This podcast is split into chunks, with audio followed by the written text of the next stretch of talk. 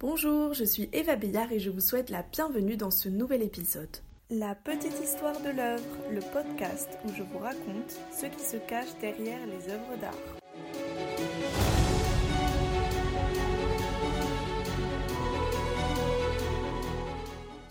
Aujourd'hui, nous allons parler de l'histoire qui se cache derrière l'œuvre Les roses sont belles. C'est une huile sur toile réalisée par Roberto Matta en 1951. Je vous rappelle que vous pouvez la consulter sur le compte Instagram de la petite histoire de l'œuvre. Et si vous voulez connaître l'histoire d'espionnage nucléaire et la condamnation à mort d'un couple qui a toujours clamé son innocence, je vous invite à passer ces quelques minutes avec moi. Le titre de cette peinture, Les roses sont belles, fait référence à l'histoire du couple Rosenberg dont je vais vous raconter l'histoire. Ethel et Julius, son mari, tous deux New-Yorkais et militants communistes se sont rencontrés lors d'un gala du syndicat international des marins. Avant leur rencontre, ils étaient tous deux engagés dans leurs idées politiques. Ethel, lors de son premier emploi, avait organisé une grève de 150 femmes dans son entreprise et a d'ailleurs été virée pour cela.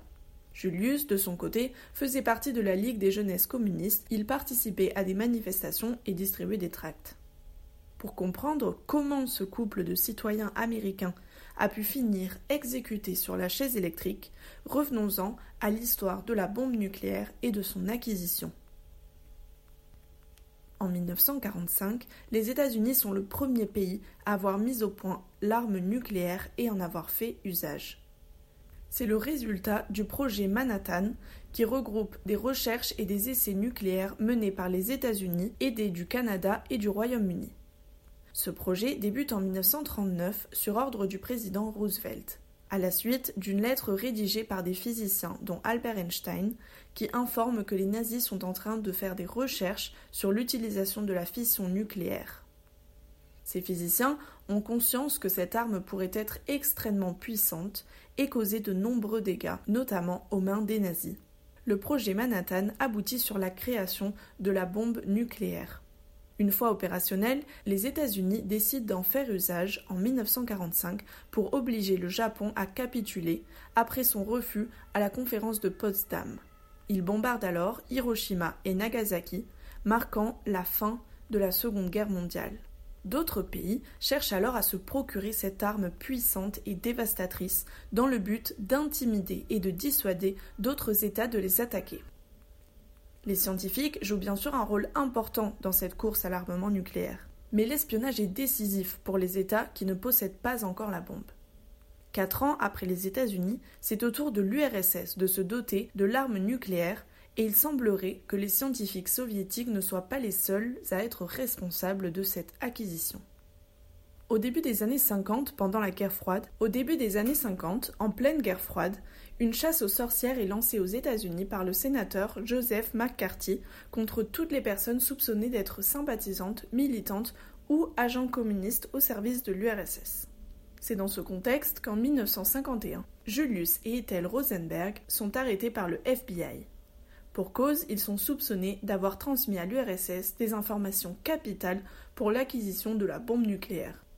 La personne qui les a dénoncés est le propre frère d'Ethel, David Greenglass, arrêté précédemment pour espionnage. Le couple a toujours nié les accusations qui leur étaient faites et plaidé son innocence. Leur procès suscite à l'époque une forte mobilisation internationale. Même en France, les Rosenberg sont soutenus par le PCF et des personnalités telles que François Mauriac et Jean-Paul Sartre. Malgré les mobilisations et l'appel à la clémence, Ethel et Julius sont finalement condamnés à mort et exécutés en 1953 sur la chaise électrique à seulement 35 et 37 ans.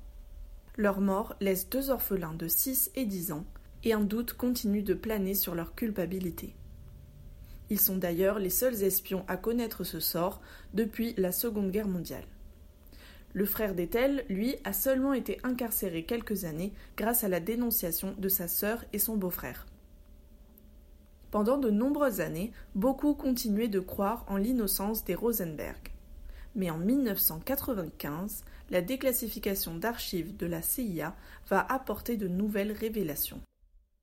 Ils mettent fin au débat en confirmant la culpabilité de Julius et Ethel et leur rôle d'espion nucléaire du NKVD.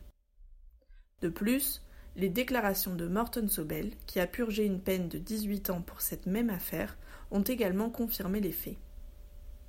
Même les enfants du couple, qui n'avaient cessé jusqu'alors de clamer l'innocence de leurs parents, ont fini par admettre qu'ils avaient sûrement été espions. Les différents témoignages ont pourtant soutenu que seulement Julius avait fourni des renseignements à l'URSS, mais sans grande importance, et que Ethel n'était pas une espionne, qu'elle avait seulement aidé son mari à taper des textes. Les roses sont belles est la première peinture de Roberto Matta consacrée à un fait historique, et marque le début d'une période d'interprétation métaphorique de l'histoire. L'artiste traite à travers ses peintures des thèmes tels que la torture pendant la guerre d'Algérie ou la guerre du Vietnam. Roberto Matta est un artiste né au Chili en 1911 qui allie surréalisme européen et expressionnisme abstrait, notamment dans la deuxième partie de sa carrière. Il émigre après ses études d'architecture à Paris pour travailler dans l'atelier du célèbre Le Corbusier. En Europe, il fait la rencontre de grands artistes de l'époque tels que Henri Matisse ou Pablo Picasso et certains appartenant au groupe surréaliste tels que Salvador Dali, André Breton ou René Magritte. C'est ce mouvement qui va fortement influencer ses œuvres car il appartiendra lui-même au groupe. André Breton le qualifie alors comme une des recrues les plus prometteuses pour les surréalistes. Cependant, il sera exclu quelques années plus tard, accusé d'avoir causé le suicide d'Archil Gorky en ayant maintenu une relation avec sa femme. Mata fuit la France pour les États-Unis et continue de voyager et de s'engager pour des causes sociopolitiques jusqu'à sa mort en 2002 en Italie. Ses œuvres sont exposées dans les musées à travers le monde et montrent la polyvalence et l'engagement de cet artiste chilien. J'espère que cet épisode vous a plu. Si c'est le cas, n'hésitez pas à noter et commenter le podcast. Et je vous retrouve au prochain épisode.